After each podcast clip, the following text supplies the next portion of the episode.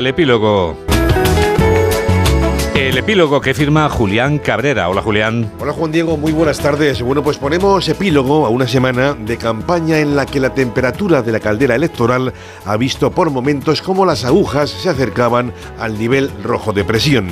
La carrera hacia el domingo 28 por el Poder Municipal y Autonómico ha continuado salpicada y de ocurrencias en forma de propuestas y de promesas que miran más a los comicios generales de diciembre con periscopio desde el Consejo de Ministros. Y curiosamente ha un tema nacional el que se ha colado de rondón en la campaña con una inclusión en las listas de Bildu de setarras condenados por asesinatos que ha sido cazada al vuelo por los adversarios de Pedro Sánchez con la pregunta en este caso del millón. ¿Va a renunciar el gobierno socialista a sus pactos con Bildu? Pregunta aún no contestada. Queda en definitiva solo una semana de campaña y todavía nos quedan por ver y oír cosas inéditas, algunas que helarían la sangre y otras más cercanas incluso a la carcajada. Lo contaremos.